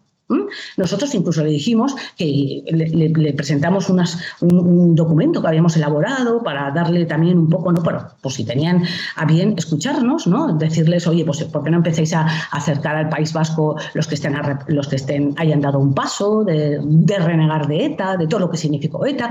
Y hombre, y hemos tenido bastante suerte porque, porque ya veis, porque como quien dice, están llegando ahora a las cárceles vascas. Ahora sí, ya sabía, yo ya sabía que más tarde o más temprano la transferencia de prisiones la lleva a tener el gobierno vasco porque la lleva reclamando desde que ETA dejó de matar, desde 2011.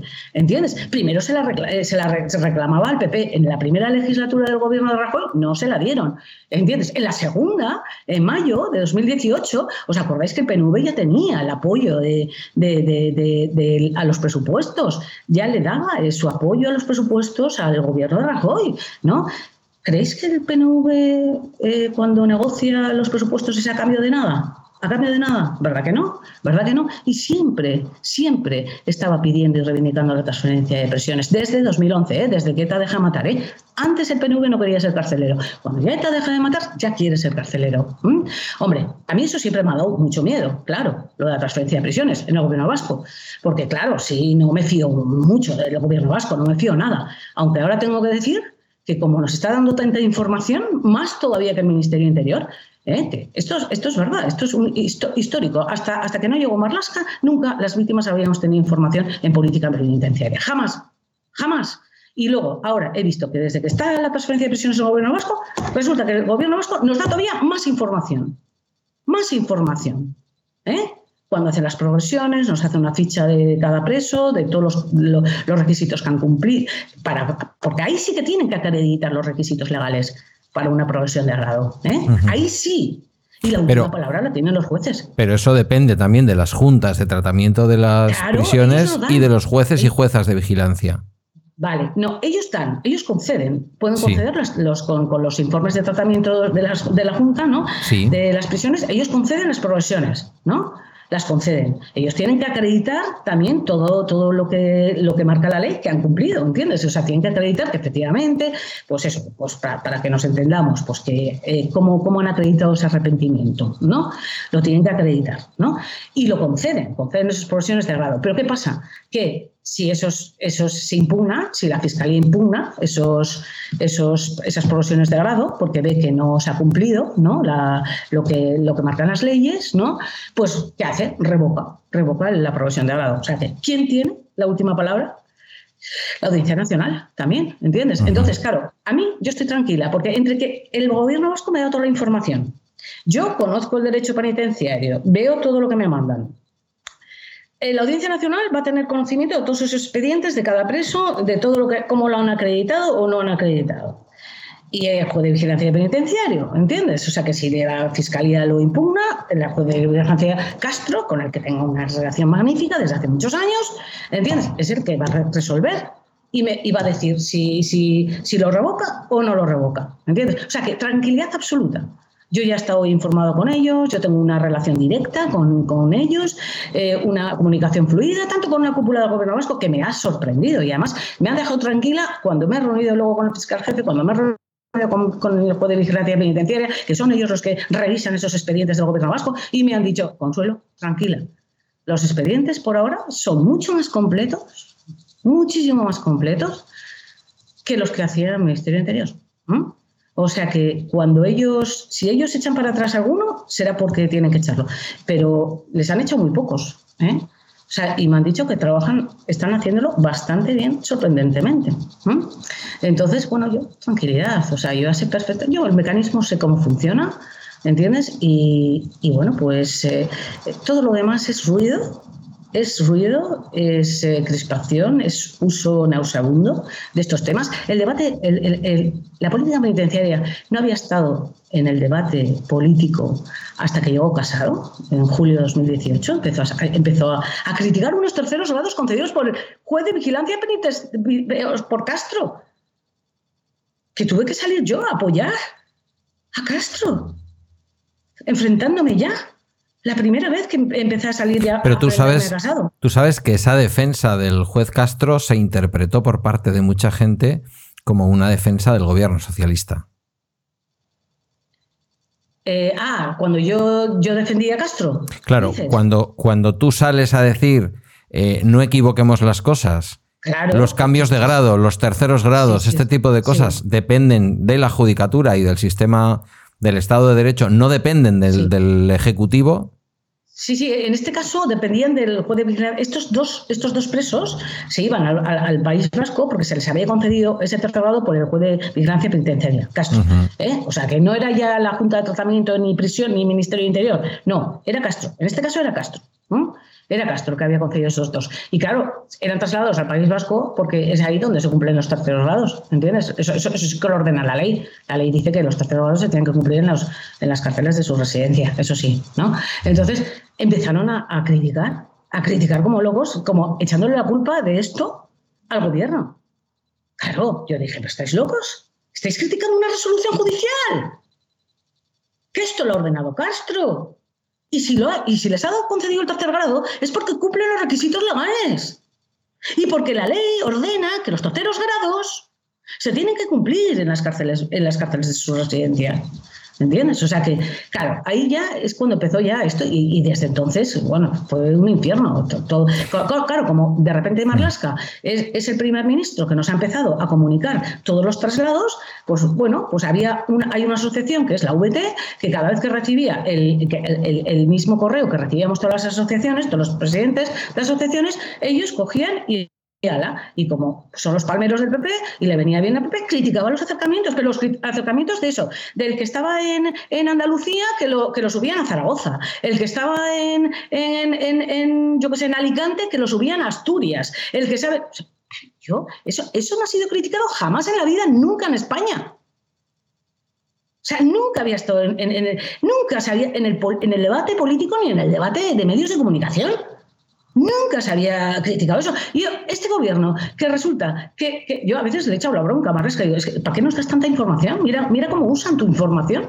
Mira, ¿para qué están usando tu información? O sea, es el único ministro que nos ha empezado a dar información de cosas que nunca ningún gobierno nos ha, nos ha dado información, y menos el del PP. Nunca. Y resulta que lo usaban para esto para estar todo el rato eh, haciendo oposición, criticando a Sánchez, pidiendo la comparecencia de Marlasca. Si es que ha sido de vergüenza ha sido de vergüenza. Bueno, por favor, no, no nos confundáis, ¿eh? o sea, eh, juzgarnos por nuestros hechos. O sea, si las covites somos público, todo lo que hacemos, lo que decimos, lo que denunciamos, es público. Todo el mundo puede comprobar lo que, lo que, cuál es nuestra trayectoria eh, política, ideológica de nuestro, de, nuestro, de nuestro argumentario.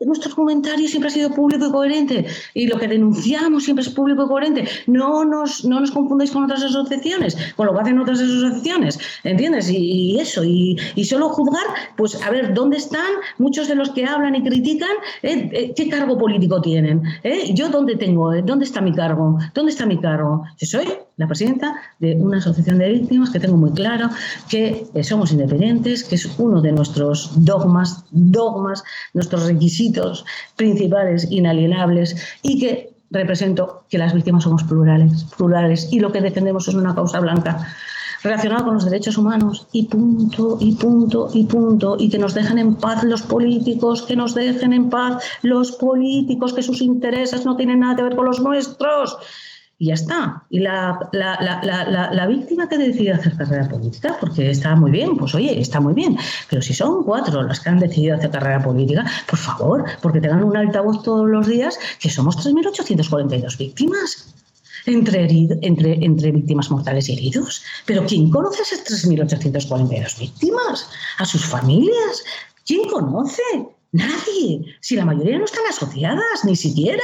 Las mayorías son anónimos, no sabemos nada de nadie. Solo sabemos una cosa, porque es obvia, que somos reflejo social, que antes que víctimas somos personas. Y hay de todo, de todos los colores, de todas las eh, eh, personalidades. De, hay, hay, hasta delincuentes, maltratadoras, gente, gente magnífica, gente que es, es lo mejor en su profesión, gente que es educada, gente maleducada, gente de todo hay. Como somos reflejo social, ¿me entiendes? Y punto. Oye, y en tu trayectoria vital, ya no solamente en COVID, sino en algunos otros momentos, tomaste parte en Basta Ya, tomaste parte en, en, algunas otras iniciativas. Te encontraste con personas, algunas venían del mundo intelectual, otras venían del mundo del sindicalismo, de la política. Y algunas sí están comprando este discurso de criticar a unos y loar a otros. No voy a dar nombres, ¿vale? alguna es alguna persona que tenemos en común, eh, conocimiento en común. Tú habrás tenido seguramente más cercanía. Em, cuando los ves en Twitter, no sé, me estoy acordando mm. concretamente de una política vasca del Partido Socialista en su momento. Cuando les ves en Twitter personas inteligentes que saben perfectamente cómo es el derecho, que saben perfectamente cómo es la política, eh, hacer ese juego, eh, ¿qué sientes o qué piensas?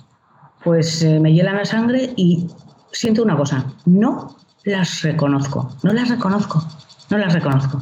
¿Podría ser que el terrorismo... Alucino, yo, porque han sido personas que han venido de ese mundo de la izquierda, son los que, antes os contaba yo de esa sociedad civil también que conocí, ¿no? que personas que, venían del sindicalismo, de la izquierda, eran comunistas, eran... Y la evolución que han hecho ahora, yo es que yo digo, yo no he hecho tanta, yo no he hecho ninguna, yo he hecho evolución, claro, afortunadamente he ido aprendiendo mucho, ¿entiendes? Pero pero vamos, yo como defiendo una causa blanca y, sé perfectamente, conozco la realidad de las víctimas y que nuestra causa no, no, no, no tiene ideología política, no tiene ideología política, ¿no? Y, y, bueno, os veo tanta deterioro en la política, ¿no? Actualmente, y en los políticos actualmente, ¿no? Pues la verdad, francamente, es que me hielan la sangre. Yo digo, pero si estos eran Vamos, ellos son los que me abrieron la, mi cabeza, mi mente, porque yo venía de, claro, yo venía de, si tenía un hermano del Partido Popular, yo no me cuestionaba nada, yo iba a votar siempre, ¿entiendes? Yo votaba a mi hermano y votaba al Partido Popular y me sentía, vamos, yo voté a Rajoy en, 2000, en, diciembre de 2011, vamos, pensando que iba a salvarnos de la negociación de Zapatero que tanto daño nos estaba haciendo.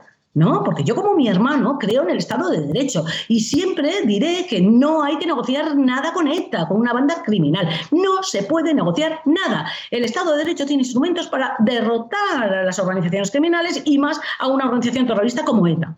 Y los tenía. Y hubiéramos podido llegar a la derrota del Estado de Derecho, a la derrota de ETA por el Estado de Derecho. Pero no ha sido así. No ha sido así. Finalmente fue a través de una negociación y ya está. Pero bueno, ahora verles decir las cosas, vomitar ese odio continuamente, eh, decir cosas como, como, sois idiotas los que no pensáis ahora como yo, ¿entiendes? Que ahora yo, eh, pedir el voto por, por líderes de, del PP, decir que ahora solo es, era necesario, ahora es cuando era el momento para, para votar a esta el PP con todo lo que con todo lo que hemos vivido en el País Vasco. Entonces, cuando mataron a mi hermano, no había que votar al Partido no había que, no era un momento para pedir el voto por el Partido Popular. Sí, ahora sí, ¿entiendes? Ahora sí para eh, pedir el voto por una líder de una comunidad autónoma, ¿eh? pues la verdad, yo hay cosas que, mm, pues eso igual me duele, porque claro, me duele, porque digo, coño, ahora es el momento político en el que sí que es necesario votar a, esta líder de esta comunidad autónoma en Madrid, vamos a decir las cosas claramente, y sin embargo, cuando, cuando hemos vivido todo lo que hemos vivido juntos, cuando mataron a mi hermano, no era el momento de pedir el voto al Partido Popular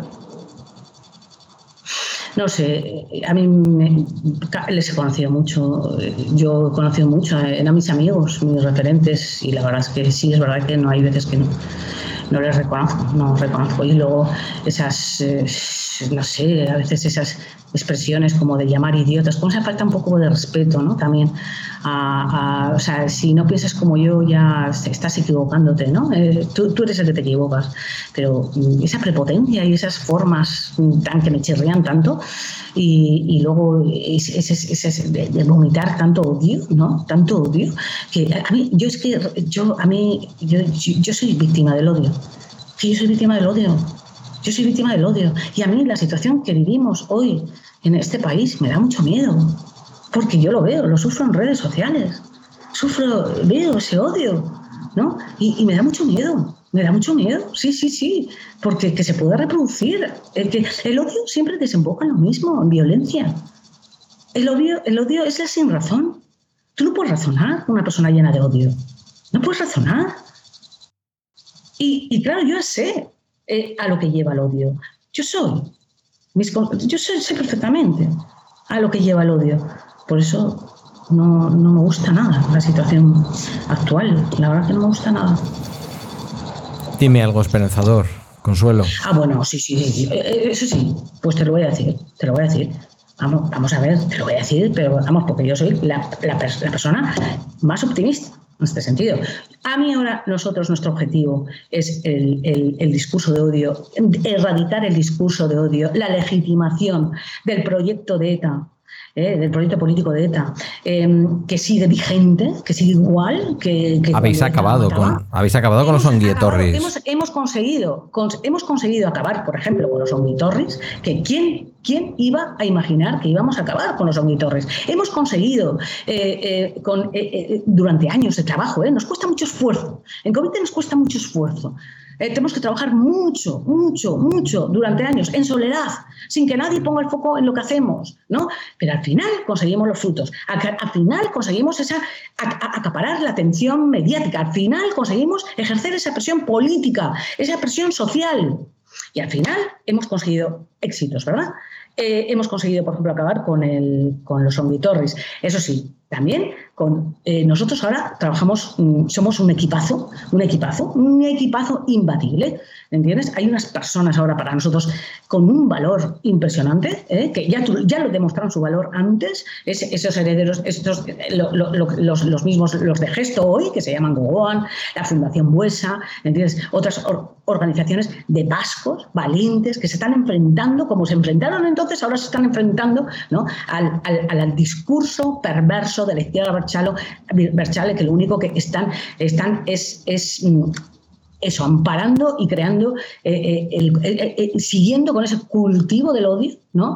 Tan dañino, ¿no? Para, para, para, para, curar unas heridas tan tremendas como hemos sufrido y para que podamos recuperar la convivencia en paz. Y esa convivencia, para, para, mm, para recuperar esa convivencia, desde luego hay que trabajar con muchísima pedagogía, muchísima pedagogía, hay que desenmascararles dentro de ese mundo, desde ese, solo podemos hacer gente de allí, o sea, los vascos que estamos allí, que les conocemos muy bien, y desde somos los que más daño hacemos a ese mundo.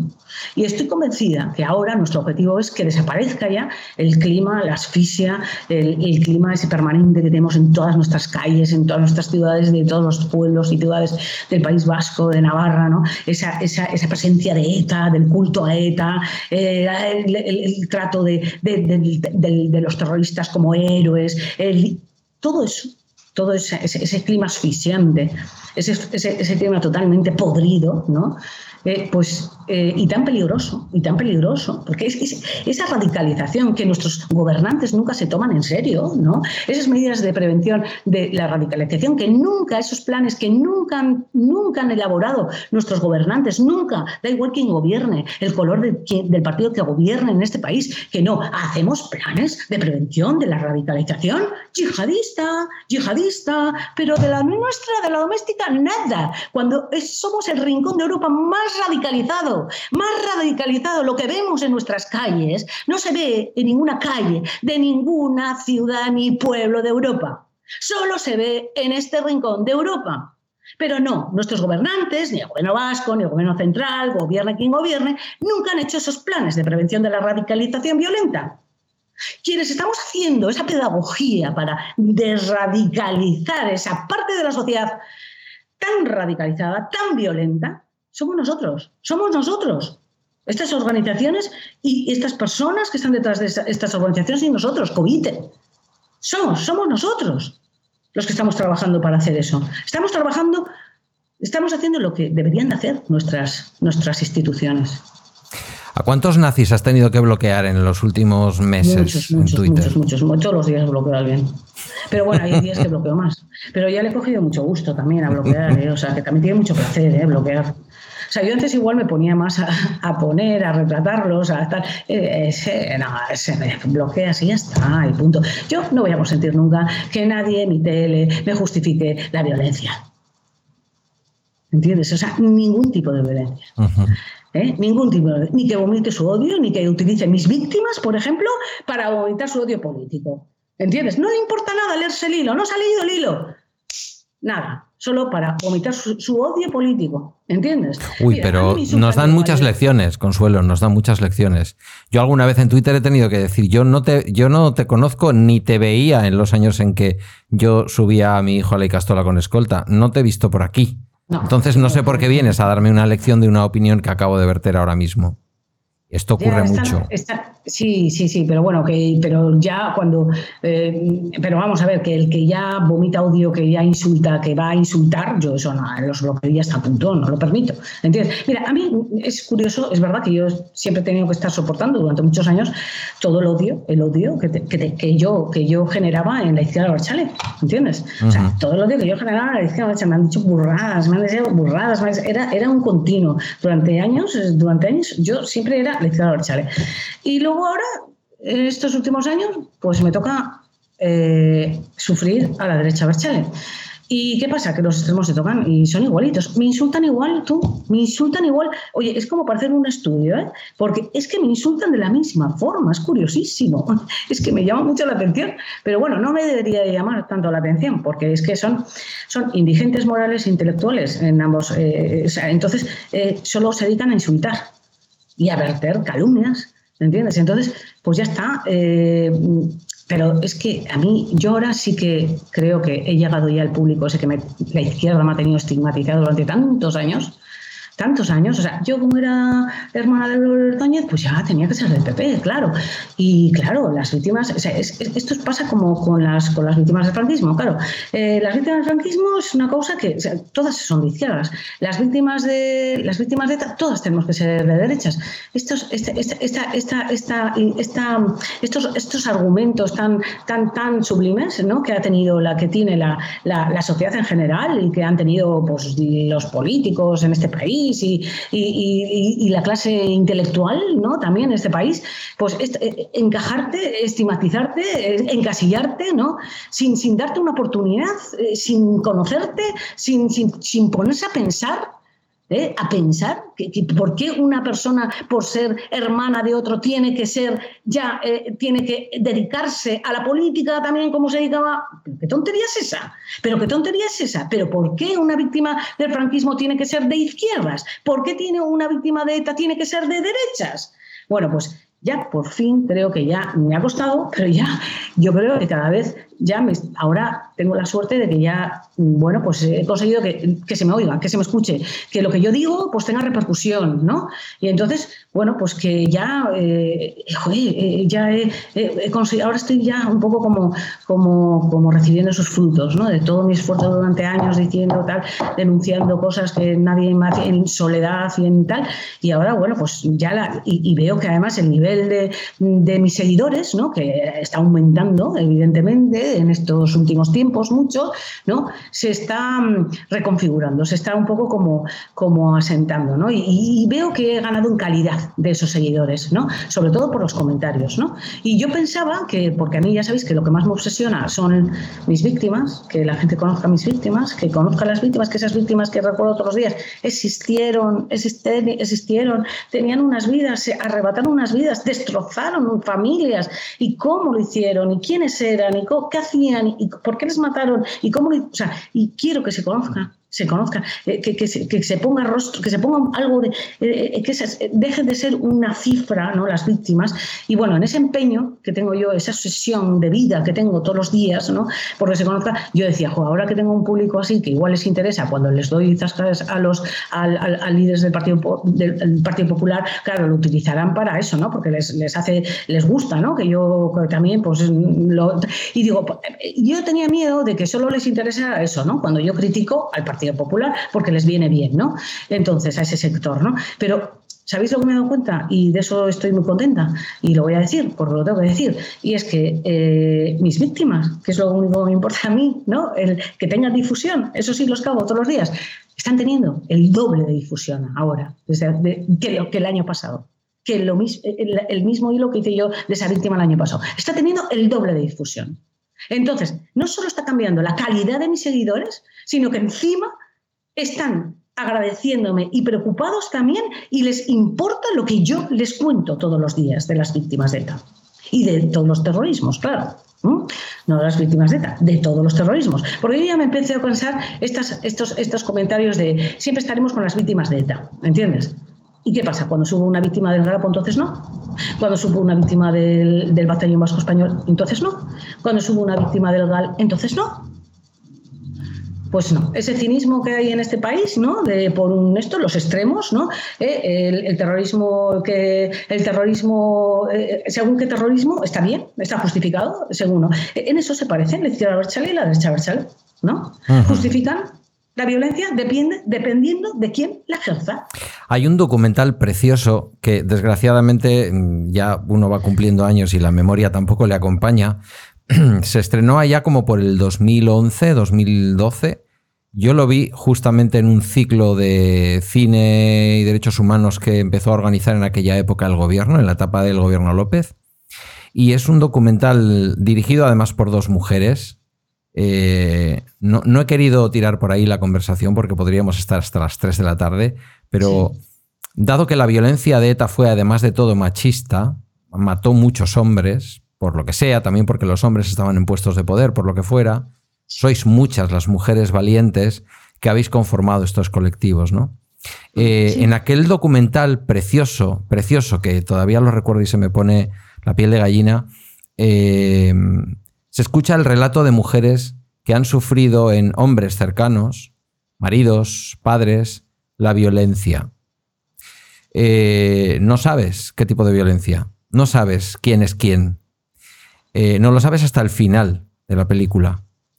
Hay hay una mujer que es posiblemente una de las grandes protagonistas del, documental, que es la viuda del guardia civil que estaba en la garita en, el, en la casa cuartel de Legutiano, en Villarreal, cuando ETA vuela a la casa cuartel por completo y, aquel hombre muere, lo asesinan, que por su acento quieres entender que es una víctima de ETA, porque es un acento andaluz, cerrado, y ella va contando la historia, una historia que ya voy a intentar localizar el documental porque si no lo has visto estoy seguro de que te, va, te va a emocionar muchísimo porque ella va relatando cómo su marido desde aquella garita veía los amaneceres encima del pantano de Villarreal. Imagínate esos paisajes preciosos, esas y le va diciendo, no, este es un país precioso, este es un país maravilloso, no hagas caso de todo lo que cuentan. Eh, al final de aquel documental averiguamos que hay tres víctimas de ETA, hay una víctima creo recordar, no sé si de los Galo, del Batallón Vasco Español, un, concejal de Ribatasuna de, juraría que de Bermeo, o creo que de Bermeo, y quien habla es su hija. Las directoras hacen muy bien su trabajo porque es muy difícil durante el metraje del documental eh, intuir quién es víctima de quién. ¿Ah, y eso al final te lleva a darte cuenta que no es tan importante eh, quién lo ha hecho, sino lo que se ha hecho y cómo lo está viviendo esa familia y cómo lo ha vivido la persona que lo ha sufrido, ¿no? Entonces, entonces te estoy escuchando y me está llevando ese documental, ¿no? En el que no es tan importante al final quién ha cometido esa atrocidad, sino el hecho mismo de que luchemos para que esas atrocidades no tengan lugar en nuestra vida, ¿no? Claro. Pues ese, ese documental yo creo que no lo conozco y la verdad es que... Te lo voy a buscar y te lo voy a mandar. te voy a pasar el enlace. Por favor y, pásamelo. Porque es magnífico. me gustaría verlo. Sí, sí, sí, sí, sí, sí, sí. Pues sí, claro, que como yo no voy a empatizar con otra víctima de... Por, ejemplo, las víctimas del franquismo, ¿no? Yo tengo una muy buena amiga que es víctima del franquismo, ¿no? Pero la conocí porque ella se acercó también a mí hace unos años y tal, ¿no? Y la verdad es que nos hemos hecho muy buenas amigas. Y la verdad es que yo no... ¿Cómo no voy a empatizar con otras víctimas de gravísimas vulneraciones de derechos humanos. Pero ¿cómo no?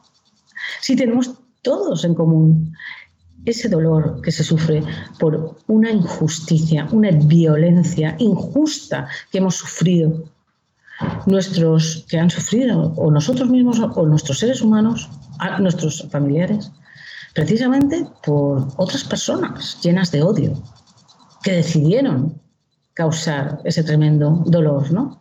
Quitar la vida a una persona, herirla para siempre, ¿no?